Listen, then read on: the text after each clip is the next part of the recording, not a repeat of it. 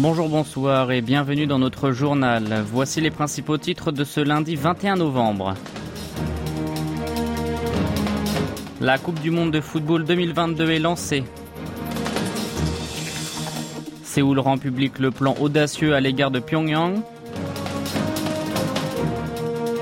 Yoon Suk-yeol met entre parenthèses son entretien matinal avec la presse.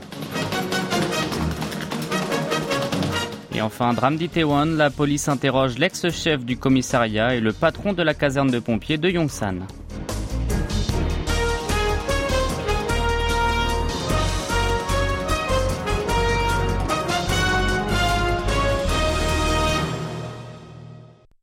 La Coupe du Monde de football 2022 a débuté hier au Qatar avec une belle cérémonie d'ouverture. Changguk, le cadet du groupe de K-pop BTS, a interprété avec brio Dreamers, la chanson officielle du mondial avec le chanteur qatari Fahad Al-Koubessi devant environ 60 000 spectateurs au stade Al-Baït à Al-Khor à environ 50 km au nord de Doha, la capitale qatari. Il s'agit de la première Coupe du Monde organisée dans un pays du Moyen-Orient et en hiver. Le match d'ouverture qui a suivi entre le pays hôte et l'Équateur dans le groupe A s'est soldé par une victoire 2 à 0 de l'équipe sud-américaine. 63 autres matchs se dérouleront pendant 29 jours. La finale aura lieu le 18 décembre. Dirigée par l'entraîneur portugais Paulo Bento, la Corée du Sud figure dans le groupe H. Elle entrera dans la compétition par un duel face à l'Uruguay jeudi. Ensuite, elle affrontera le Ghana lundi prochain et le Portugal le samedi suivant. Les guerriers de Tekouk ont pour objectif de se qualifier au moins pour les huitièmes de finale. Cela serait alors une première depuis 12 ans. Le ministère de la Réunification a dévoilé aujourd'hui les détails du plan audacieux, la feuille de route de l'administration de Yoon Suk-yeol à l'égard de la Corée du Nord. Ce projet vise la dénucléarisation, la paix et la prospérité de la péninsule coréenne en créant un environnement où Pyongyang pourra revenir lui-même à la table des négociations. Dans le document, Séoul s'est engagé à ne tolérer aucune provocation militaire en s'appuyant sur l'alliance avec Washington et à reposer la relation inter coréenne sur un système favorable pour les deux pays basé sur le dialogue. Il a également indiqué ne pas poursuivre une unification par absorption, mais fonder le socle de la réunification en paix avec la communauté internationale. Le ministère a présenté la dénucléarisation en trois étapes. Pour la première phase, dite les mesures initiales, la Corée du Sud prévoit de mener des projets pour améliorer la vie de la population nord-coréenne, comme l'échange des ressources du Nord contre les denrées alimentaires du Sud, ainsi qu'un soutien médical. Dans la deuxième étape, appelée dénucléarisation effective, le gouvernement sud-coréen fournira une assistance pour développer les infrastructures au nord du 38e parallèle liées à l'électricité, à l'agriculture et à la finance, entre autres. Séoul s'efforcera de dégeler les liens entre Pyongyang et Washington afin de les normaliser à travers un accord de paix si la dernière étape, la dénucléarisation complète, est atteinte. Elle projette également d'initier la maîtrise des armements à cette phase finale une fois avoir dissipé les tensions militaires et établi une confiance bilatérale.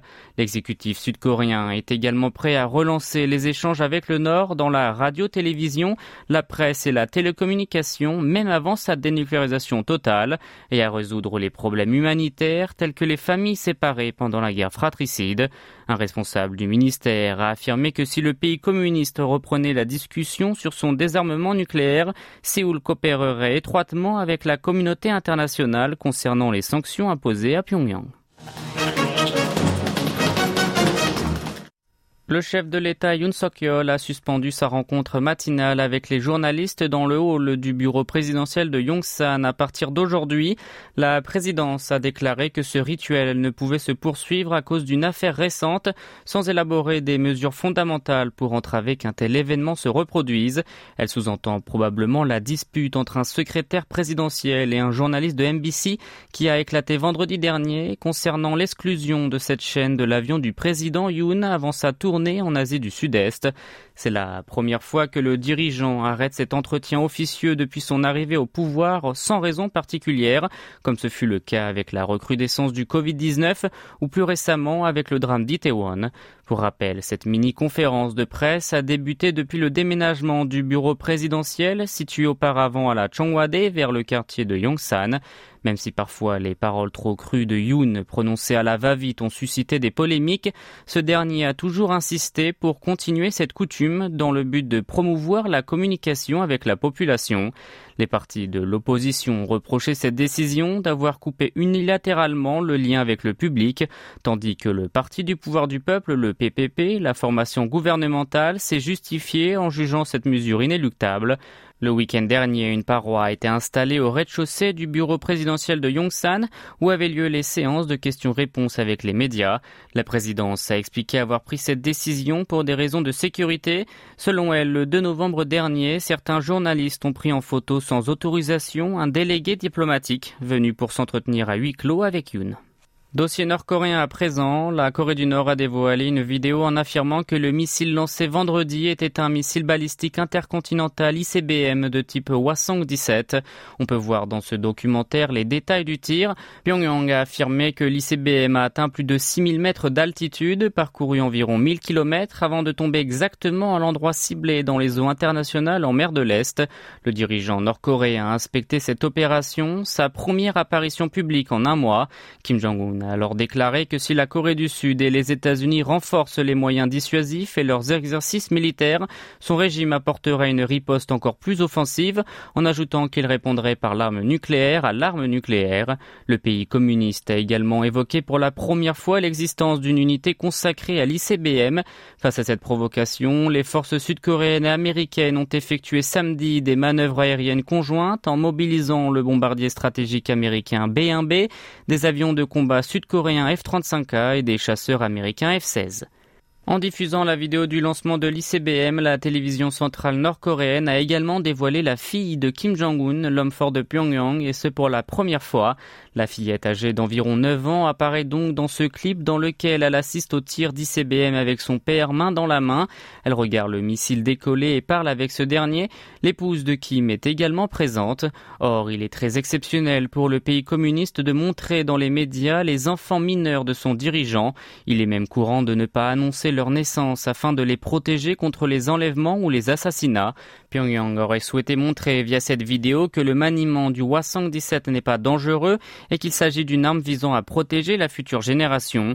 D'un point de vue extérieur, il s'agirait d'un moyen d'adoucir l'image de Kim, considéré comme un dictateur s'efforçant de développer des armes de destruction massive et responsable de la violation des droits de l'homme au royaume ermite. Vous êtes à l'écoute du journal en français sur KBS World Radio. Au sujet des investigations du drame d'Itaewon, les trois partis de l'opposition, le Minju, le Parti de la Justice et celui du Revenu de base ont remis aujourd'hui à l'Assemblée nationale un avis sur la formation du comité spécial de l'enquête parlementaire pour faire la lumière sur la bousculade mortelle du 29 octobre.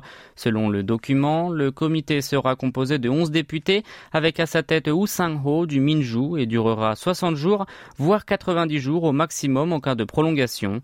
Le texte a souligné la nécessité d'éclaircir l'éventuel impact de la dispersion du personnel de sécurité à la suite du déplacement du bureau présidentiel dans le quartier de Yongsan.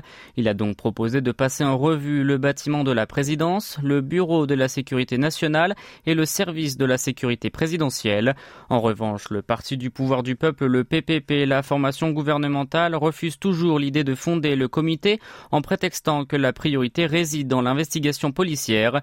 Le PPP semble ne pas vouloir changer son fusil d'épaule. Les partis de l'opposition comptent adopter le plan sur l'enquête parlementaire le 24 novembre lors de la session plénière, même si la formation au pouvoir n'y donne pas son consentement. Pendant ce temps-là, l'équipe policière chargée de l'enquête sur le drame d'Itaewon a convoqué aujourd'hui Lee Im-jae, l'ancien chef du commissariat de police de Yongsan. Il est accusé de négligence professionnelle en arrivant sur le lieu de l'accident seulement à 23h05, 50 minutes après le drame. Pourtant, il prétend n'avoir reçu aucun rapport jusqu'à ce moment-là. Les investigateurs tentent de savoir s'il n'avait pas d'autre moyen de se renseigner sur la bousculade et aussi si le commissariat de Yongsan a demandé à l'agence de police métropolitaine de Séoul de déployer les forces de l'ordre quelques jours avant l'incident. Le patron de la caserne de pompiers de Yongsan, Choi Sang-bom, a également été interrogé. Les questions concernaient notamment sur sa présence ou non à son poste le jour de la tragédie et pourquoi la levée de la réponse d'urgence de niveau 2 destinée au désastre de moyenne ampleur a été retardée. En ce qui concerne le ministre de l'Intérieur et de la Sécurité et la municipalité de Séoul, les autorités policières sont en train d'analyser les données perquisitionnées et prévoient de convoquer des personnes concernées dans les prochains